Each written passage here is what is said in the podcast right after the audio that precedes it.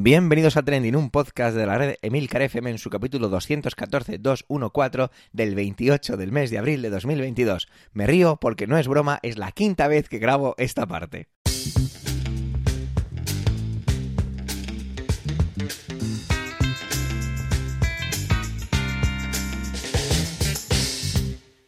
Trending es un podcast sobre lo que pasa, sobre lo que ocurre, sobre noticias que ponen las redes sociales.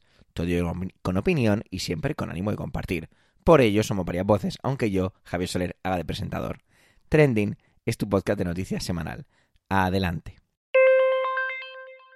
Bueno, pues ya estoy aquí, eh, pero no sé si los dioses del podcasting me están boicoteando hoy, para vosotros ayer, porque madre mía, no hay manera de, de, grabar. Llamadas, interrupciones, me equivoco con la entrada del micrófono, un desastre. Esperemos que al final todo salga bien.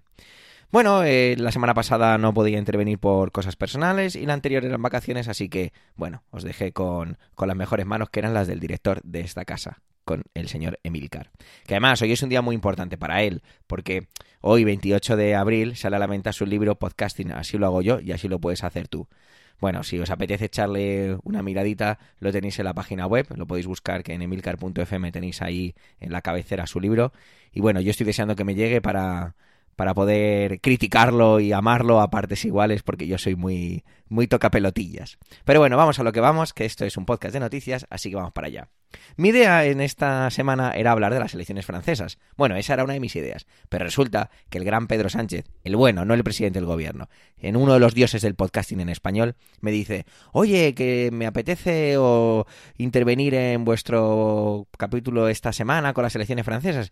Y cuando el señor Pedro Sánchez te dice eso, tú lo único que puedes hacer es limpiar la casa, invitarle a pasar, acomodarle en el sofá, entregarle una bebida caliente y decirle gracias por honrarme con tu presencia. Así que gracias, señor Pedro Sánchez. Os dejo con su magnífica intervención de las elecciones francesas.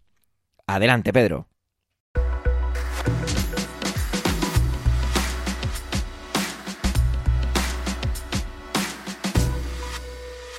Estimada audiencia, querido equipo Trending, había pensado comenzar esta intervención con una vibrante escena de la película Casablanca dentro del escenario central principal, el bar de Rick, en la que los civiles franceses terminan imponiendo la interpretación de la marsellesa sobre la canción alemana Die Watch am Rhein, la vigilancia o la guardia del Rin, un himno patriótico alemán con orígenes en la histórica enemistad franco-germana. Finalmente he decidido no hacerlo a pesar de que la escena siempre me emociona cuando la veo y no es extraño que lo haga porque la mayoría de los, de, los extras de la película, que eran refugiados reales que habían huido de, los nazis desde Francia y desde otras partes de Europa, em, mientras entonaban ese tema, tema revolucionario como es la marsellesa, también ellos se emocionaron tanto, tanto que llegaron a llorar. Ah, tenemos que recordar que en aquella época el canto de la marsellesa era considerado como un elemento de resistencia a la ocupación alemana y al propio gobierno colaboracionista francés de Vichy. Como digo, he decidido no, utilizar su letra, me parece más apropiada para el final de la eh, alocución del discurso de Marine Le Pen, un discurso que realizó el domingo a la tarde, a eso de las ocho y cuarto, apenas quince minutos después del cierre de eh, los colegios electorales, reconociendo inmediatamente el triunfo de Macron, pero sin reconocer su propia derrota, que es como la cuadratura del círculo. No lo hizo porque evidentemente no es del todo una derrota que un partido ultraderechista como la reagrupación em, nacional eh, haya obtenido un 43% de todos los votos, eh, y porque evidentemente está ante un resultado histórico de sus ideas y de su partido político con los distintos nombres con los que lleva concurriendo a las elecciones desde los tiempos de su padre, Jean-Marie Le Pen. como digo, no he querido utilizar esa letra, la letra de la marsellesa, porque al final es una letra que, bien, la hemos romantizado eh, tiene su significado, nace durante la República, durante la Revolución, quiero decir, francesa, vamos ya por la Quinta República, Eh, y quizás ha quedado un poco caduca, pero bueno, ¿qué le vamos a hacer? Es lo que hay. Habla de marchar sobre los campos de Francia, habla de llamar a los hijos de la patria para que alcancen la gloria, em, para que se sacudan el estandarte de la tiranía sangriento y para evitar que los feroces soldados que ya hacen ruido en las campiñas de Francia eh, bueno, pues no puedan degollar a nuestros hijos y a nuestras esposas. Llama a los ciudadanos a las armas, a formar batallones y a marchar para conseguir que la sangre impura inunde, empape los surcos de la tierra de esa campiña francesa. No sé, me parece que a estas alturas de la película y con la que está cayendo, esto se parece más a una batalla de Santiago contra los moros que a una lucha contra la eh, monarquía eh, que fue, digamos, sacada del poder por la fuerza en la revolución. Marine Le Pen, sin ninguna duda, ha obtenido el mejor resultado de la ultraderecha en la historia de Francia, un 43% de los votos. Eh, Macron ha visto como cinco años de gobierno han terminado por debilitar una imagen muy pronto mm, eh, bastante menospreciada y bastante vilipendiada dentro de la vida francesa. Y me surgen varias ideas de lo ocurrido el domingo. Una de ellas, sin duda, no es la principal, la principal va al final de, este, de esta pequeña intervención, espero que pequeña intervención, em, pero para empezar diría que eh, una de las cuestiones que hay que tener en cuenta es que eh, estas elecciones no las ha ganado el que más apoyos ha concitado, sino que las ha ganado el que menos rechazo ha producido. De tal manera que mucha gente ha ido a votar, como he dicho en algún momento, con la nariz tapada a Macron para evitar la llegada de la extrema derecha a la presidencia de la República, al Palacio del Eliseo. Se ha hablado en los medios de comunicación más prestigiosos del mundo, y me lo tengo que hacer mirar, Washington Post, El País de Madrid y algunos otros, se habla de Macron como un político centrista, realmente habría que hablar de un neoliberal y por lo tanto un señor que desde el punto de vista de las políticas económicas es bastante conservador, bastante en el eje izquierda-derecha, bastante derechista. Pero claro, es verdad que en la parte social, en cuanto a los derechos sociales, eh, la inmigración, la diversidad sexual, cultural, es un hombre que se mueve más en el esquema casi socialdemócrata, por decirlo de alguna manera. Entonces, es cierto que a determinados medios de centro o de centro izquierda eh, les resulta suficientemente em, seductor como para considerarlo un hombre de centro.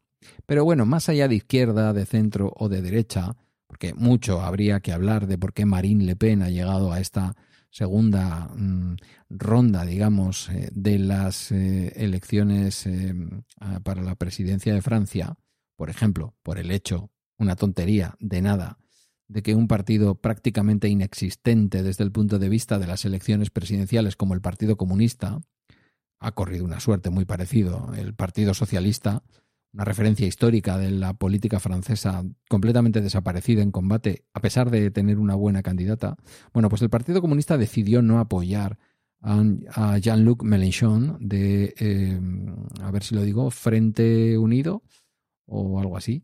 Unidad Popular, creo. Unidad Popular, un, nombre muy parecido a la Unidad Popular de la República, de la Segunda República eh, Española. Em, también conocido como la Francia insumisa. Eh, con que el Partido Comunista lo hubiera apoyado, el señor Mélenchon posiblemente hubiera sido el segundo candidato en liza y hubiera desplazado fuera de esta segunda vuelta de las elecciones francesas a la ahora encantada de haberse conocido Marine Le Pen. Pero bueno, eso es una cosa que se tendrán que hacer mirar las izquierdas. Entonces, primera idea, sin ninguna duda, no ha habido un ganador, sino que ha habido alguien que ha perdido y ha habido alguien que ha perdido menos y el que ha perdido menos o el que ha concitado menos rechazo es el que ha ganado las elecciones. Nuevamente, como ocurrió en las anteriores, en este caso es el señor Macron. Que recordemos es su segundo ciclo, ya no podría volver a presentarse y no sabemos muy bien la herencia política que va a dejar de cara al futuro. Y la reflexión final es una reflexión que creo que sirve no solamente para Francia, sino para toda Europa. Em, mirad, eh, podríamos decir que el éxito ha sido rotundo de la ultraderecha entre los desempleados, entre las clases obreras más desfavorecidas, quienes tienen menos nivel de renta y quienes lo pasan peor. Eh, la ultraderecha ha ganado también en todo lo que es la Francia periférica, en lo que no son las grandes ciudades de Francia, lo que podríamos denominar la Francia de provincias, o si hiciéramos un símil con lo que se dice en España, la Francia vaciada. Eh, no sé si os suena o encontráis algún tipo de paralelismo con lo que ocurre en la propia España y Vox. Mm, por otra parte, también en la Francia de ultramar, curioso, ¿no? Pero quizás no tanto. Al final, la Francia de ultramar es un lugar en donde se pueden dar los dos extremos. Gente que no quiere formar parte de Francia, aunque estos son yo creo que minoría. Hablamos de Tahití, Guyana francesa, y gente que está tan lejos de la metrópoli que en el fondo es más nacionalista pues que nadie, más papista que el Papa. Tenemos a la gente más olvidada, tenemos a la gente con menos recursos, tenemos a la gente que lo está pasando peor, completamente volcada con Marine Le Pen. Y después, o al menos en esta segunda ronda, quizás algunos de ellos votaron a Jean-Luc Mélenchon en la primera, en la primera, eh, en la primera parte o en la primera de las eh, elecciones, pero no en esta segunda. Y después, eh, ¿quién ha votado a Macron? A Macron le han votado las élites. A Macron le han votado quienes tienen mayores niveles de renta o niveles de renta medio alta, funcionarios y todavía, y digo todavía porque en estos próximos cinco años le va a tocar abordar una reforma de las pensiones, todavía digo los pensionistas. Quiere decirse que de alguna manera y a su forma me vais a entender cuando digo que son las élites las que han mantenido a Macron en el poder. Quizás no las élites más élites, aunque estas también, eh, el mundo de la empresa, el mundo de la banca, pero también quienes tienen una forma de vida que de momento les mantiene bien en sus barrios con sus coches de cierta gama y con su forma de vida que no se ve tan lastrada como la de otros a la hora de ir a comprar la baguette, eh, el foie gras y el vino tinto para cenar, como en algunos barrios, muchos grandes barrios, con un montón de pobreza, con un montón de diversidad mm, mal gestionada, en una Francia que se hunde en un montón de problemas que quienes la gobiernan no quieren mirar. Y he dicho al comienzo de toda esta última parte que apliquéis esto no solamente a Francia, sino al resto de Europa. Y acabo mi conclusión. Francia, y por extensión Europa, tiempo le faltó a von der Leyen, la presidenta, para salir a decir, uff, cinco años más, al menos cinco años más de Francia dentro del proyecto europeo, que fue como ver al alcoyano obteniendo esa prórroga por la que eh, clamaba después de ir perdiendo 20-0. Pues algo parecido es la sensación que tuve escuchando a von der Leyen.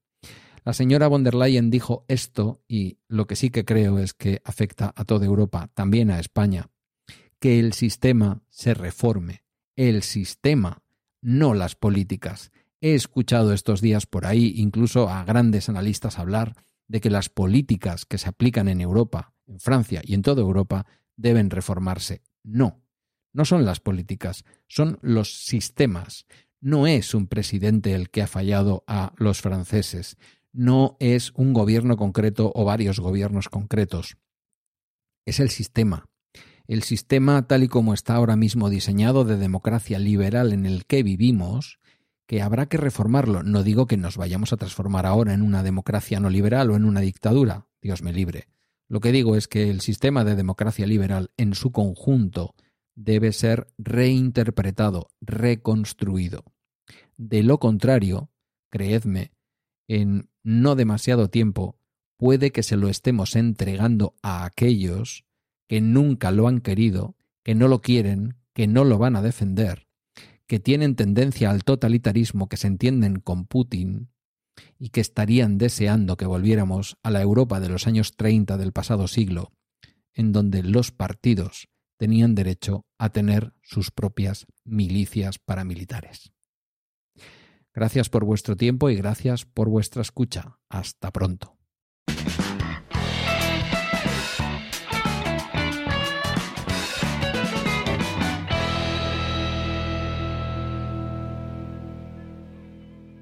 Y había otro tema, había otro tema que también me hubiera gustado tratar y es el tema de la compra de Twitter por parte de Elon Musk. ¿Qué trending podía ser más grande que este? Ninguno. Bueno, era evidente que cualquier compañero podía aventurarse a quitármelo o a proponerlo. No pasa nada porque en otras ocasiones hemos, hecho eso, el que dos personas hablan del mismo tema, pero prefiero yo no hacerlo. Y en este caso era Antonio. Y Antonio, con su manera magistral de argumentar, de hablar y de comunicar, lo va a hacer eh, tratar este tema, pero relacionándolo con esas películas, con esas series que tratan la tecnología. Así que yo no puedo nada más que apartarme, ajustarme los auriculares y disfrutar de su intervención. Adelante, Antonio.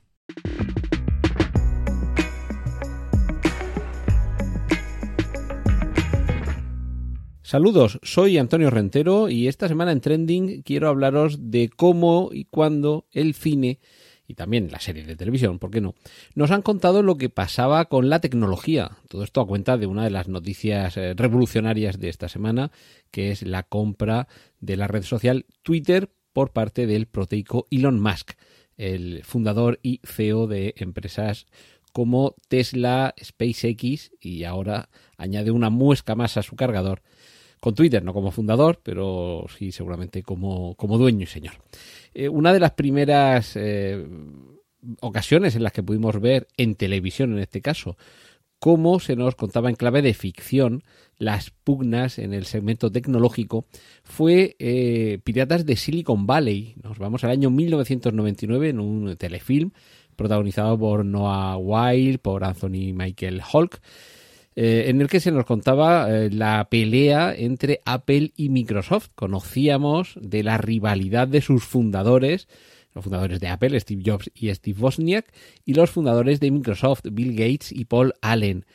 Eh, yo recomiendo muy vivamente que le echéis un vistazo a este telefilm, además muy cortito y que nos pone muy en el contexto de qué es lo que sucedía a finales de los años 90 en el mundo tecnológico y cómo en cierta manera eh, dio nacimiento la era que todos vivimos ahora. avanzamos bastante tiempo, una década entera, hasta que el gran David Fincher, recordemos eh, Seven, por ejemplo, o Zodiac, nos contaba en la red social la historia de cómo se fundó Facebook. Nos íbamos al otoño del año 2003 con un eh, Mark Zuckerberg magníficamente interpretado por Jesse Eisenberg, que encarnaba ese prototipo de genio eh, bastante raro en los diálogos del magnífico guionista Aaron Sorkin, el creador, por ejemplo, del ala oeste de la Casa Blanca. Aunque todo esto estaba basado en una novela de Ben Mezrich, pero lo cierto es que Aaron Sorkin, sobre todo cuando se trata de convertir retazos de diálogo en una historia, es un absoluto maestro, nos iba permitiendo ver cómo surgió esa red social y sobre todo asomarnos un poco a por lo menos la creación de la personalidad fílmica de este personaje que tan determinante eh, ha sido, es y creo que durante un tiempo todavía lo va a seguir siendo en el devenir de la vida analógica y de la digital gracias a esa red social. Ese cartel con el rostro de Jesse Eisenberg de fondo en el que ponía, eh, nos, nos iba avisando de que no consigues 500 millones de amigos sin hacer unos cuantos enemigos por el camino. Y por supuesto, más que recomendable por saber cómo surge todo esto que es la red social por antonomasia, Facebook, recordemos casi 3.000 millones de usuarios. Hay que decir además que el ritmo magnífico y, y, el pulso vibrante que le imprime David Fincher estaba excelentemente acompañado por la banda sonora tremenda de Atticus Ross y de Trent Reznor. Por desgracia, eh, poco tiempo después fallecía Steve Jobs y esto, además de provocar, por supuesto, ríos de tinta, una biografía más que recomendable de Walter Isaacson hizo que surgieran dos películas. Ya sabéis que de vez en cuando en el cine eh, hay falta de inspiración y el mismo año tenemos dos películas sobre un viaje a Marte, dos películas sobre un cataclismo que llega en forma de asteroide contra la Tierra. En este caso, en muy poco espacio de tiempo, en 2013 y 2015, tuvimos dos biopic sobre Steve Jobs. El primero en llegar a las pantallas, en el año 2013, fue Jobs.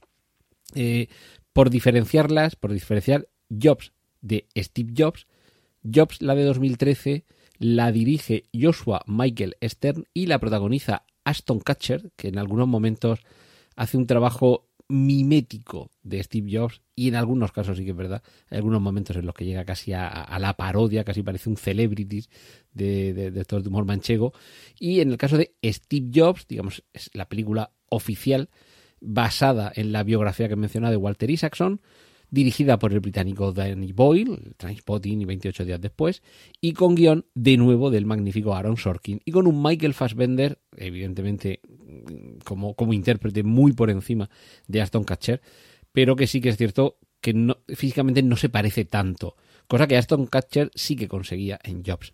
La diferencia entre estas dos películas, recomendables en cualquier caso si queréis aproximaros desde un punto de vista estrictamente cinematográfico, es decir, repleto de inexactitudes eh, por mor de la virtud narrativa y dramática, pero en cualquier caso con un trasfondo de verdad, como digo, si os queréis aproximar, en el caso de Jobs, la película protagonizada por Aston Catcher, sí que es un biopic más en el sentido de narrarnos una trayectoria vital desde el comienzo, desde su juventud hasta su fallecimiento, mientras que en el caso de Steve Jobs, la película eh, nos remite a tres momentos concretos de la vida de Steve Jobs que coinciden con el lanzamiento de tres productos concretos de Apple. Es decir, una narración, digamos, en tres capítulos en los que transcurre bastante tiempo entre uno y otro y no vemos ni los primeros momentos, la etapa de juventud de, Jobs, ni vemos tampoco su, etapa, los, los, últimos compases de su vida.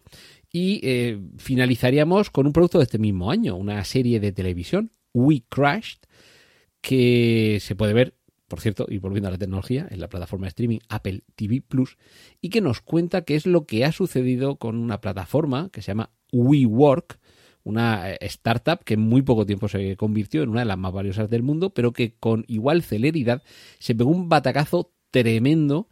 Eh, básicamente esta empresa se dedicaba a los espacios de coworking, es decir, que aunaba la parte tecnológica, la más intangible y digital, con la parte más tangible y quizá analógica de la propiedad inmobiliaria.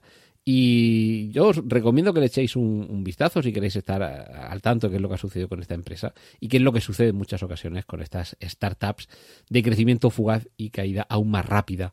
Protagonizada por el siempre recomendable Jared Leto y con Anne Hathaway como coprotagonista, creo que entre estos telefilms y películas y series de televisión seguro que encontramos el germen para que eh, algún día, en los próximos años, podamos ver una miniserie o una película que nos cuente la vida de Elon Musk y, ¿por qué no?, ese capítulo tan importante que este día está tan en el candelero o que es trending topic como es la compra de Twitter por parte de Elon Musk.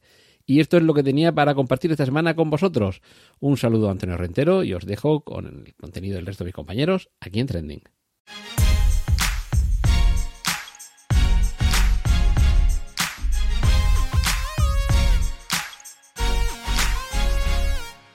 Pues parecía que me había quedado sin tema, pero bueno, apareció un titular que me llamó la atención y que me hizo buscar varios artículos para complementar un poco la información y que esa sensación inicial de que el titular me llamara no fuera solo eso, sino que realmente el contenido así fuera, me suscitara cierto interés. Tiene que ver con la guerra paralela, ¿no? La guerra de la energía, la guerra del petróleo, la del gas, esa guerra que está librando Europa con Rusia. Y he dicho Europa, eh, la sensación que me traslada o la imagen que estoy viendo de Europa con todo lo que está pasando con el conflicto en Ucrania es que Europa eh, se cree que tiene algún tipo de poder y creo que ya no le queda casi ninguno. Esa es la sensación que tengo. Aquellos embargos, aquellas sanciones, aquellos discursos hechos en salones donde todo el mundo está vestido de traje y corbata no están aportando nada o no, no han ayudado demasiado a que el conflicto de Ucrania ni siquiera se iniciase. Así que creo que Europa se está convirtiendo, o la veo cada vez más como esa frase, ¿no? De la vieja Europa, pero vieja, cansada y que apenas es capaz de levantarse de un sofá que la tiene totalmente atrapada. Quizá me he puesto demasiado dramático, poético o de literatura barata, pero es la imagen que yo creo que estamos proyectando. Todo esto no significa que sea especialmente bueno, evidentemente, pero tampoco significa que sea malo. Quizá también es una cuestión de evolución y la historia pues nos dirá si es así o no. Eh, lo que tiene que ver ahora es que uno de los grandes socios, y tiene que ser así, no nos podemos esconder, Alemania es uno de los grandes de Europa, parece que sí que está a punto de conseguir mm, ser independiente del petróleo de Rusia. A principio de todo esto, el ministro alemán era bastante tajante diciendo que no se podía renunciar o que Alemania no podía renunciar al petróleo de Rusia, pero con esa pragmática actitud o con esa eficiencia alemana que siempre hacemos gala en España en plan broma, ¿no? De, de esa pues ese carácter que tienen los alemanes, pues se han puesto a trabajar y estamos hablando de que a día de hoy solo es el 12% de la dependencia de, del petróleo ruso la que tienen los alemanes y que estábamos hablando de que antes del conflicto ruso era el 35%, antes del conflicto ruso con Ucrania, perdón, que no lo he especificado bien. Hablamos de, de ponerse las pilas. Se habla de que la frase es un poco el embargo ya es posible porque Alemania es uno de los que puede deshacerse de todo esto. El que Alemania no dependa del petróleo ruso haría disminuir la, la producción de, de, Rusia a niveles que estarían por debajo del 2021 justo después de la crisis o de lo que tuvo que ver el, el COVID-19 en cuanto a que no era necesario la creación o la producción de barriles de petróleo. Y que sería una caída en torno al 17%, una caída que no se vivía así en el sector dentro de Rusia de allá por 1990. Una de las cosas que me llama mucho la atención y que leí hace semanas, no tiene que ver con ahora, sino que hace ya mucho, muchas semanas, es con esa maniobra eh, cuando empezaban a hablar de los embargos a Rusia y Rusia respondía con un bueno, no hay problema. Si lo que estáis hablando es de que el problema es que no queréis comprar nuestras cosas o que queréis devaluar nuestra moneda, no, no es importante para nosotros. Nosotros respondemos diciendo que a partir de ahora, si queréis nuestras materias, si queréis nuestro petróleo, nuestro gas, nuestro lo que sea, lo vais a tener que pagar en rublos. Una manera de fortalecer y mantener su moneda. Ante esta situación, Europa eh, se ha mantenido bastante tajante, aunque eh, también se ha reconocido que hay ciertas empresas que están haciendo ya transacciones en rublos, cosa que a la señora von der Leyen, que varias veces he nombrado ya aquí, no le ha hecho mucha gracia y que advierte que no es la mejor idea para llevar un bloque unido. En Rusia también tiene que ponerse las pilas y parece que lo está haciendo buscando socios que le compren ese petróleo que ahora parece que le podría llegar a sobrar o que necesita poder vender para tener esos ingresos económicos a socios asiáticos, pero parece que no los está encontrando. Sea como fuere, esta es la guerra paralela y es curioso comprobar cómo al final ciertas cosas, si se quieren hacer, se hacen. ¿Cómo es posible que el 35% de, los, eh, de la dependencia o del petróleo que Alemania consumía antes de la guerra de Ucrania, antes del inicio del conflicto, ojalá fuera que la guerra ha terminado, como decía, antes de que se iniciara el conflicto, dependiera de Rusia y que ahora fuera esté capaz prácticamente de, como dice el ministro alemán, de cerrarlo en días, cuestión de días, para ya no depender absolutamente de nada, comprado evidentemente a otros socios, a otros lugares pueden ser igual de malvados o igual de, horribles, pero fijaros cómo es, estas cosas me llaman mucho la atención, ¿no? Como en situaciones desesperadas, medidas desesperadas o, o simplemente movimiento. Porque una de las cosas que siempre he criticado aquí, y me habéis escuchado decirla en trending en varias ocasiones, es la que, que, la política es en ocasiones demasiado lenta. Entonces, situaciones como estas ponen de patente que cuando se quiere hacer algo, se hace. Y simplemente eso, se hace. Se toman las medidas y hacia adelante. Yo no sé cuán, cuán de importante o cuán de cuán, sí, cuán importante es este tipo de sanciones para, para, Rusia.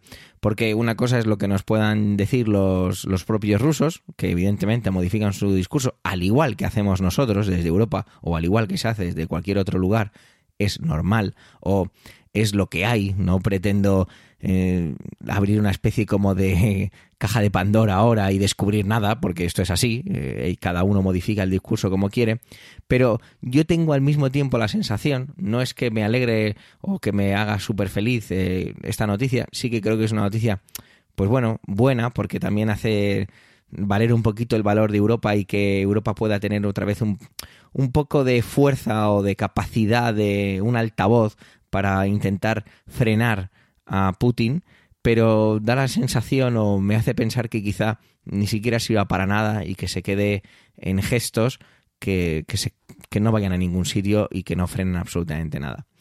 No sé, esto como siempre, este tipo de noticias, el tiempo lo dirá. Eh, veremos qué más medidas decide adoptar la comunidad internacional, no solo Europa, sino el resto. Pero sea como fuere, los, los que al final siguen perdiendo son los habitantes de Ucrania que deben seguir todavía inverosímiles ante lo que les está ocurriendo en sus propias calles y casas. Veremos, y yo aquí en Trending seguramente os lo acerque. Gracias por vuestro tiempo y gracias por querer escucharnos en este capítulo centésimo vigésimo cuarto. Tenéis nuestra cuenta de Twitter arroba trendingpod por si queréis dejarnos algún comentario. Un saludo y hasta la semana que viene.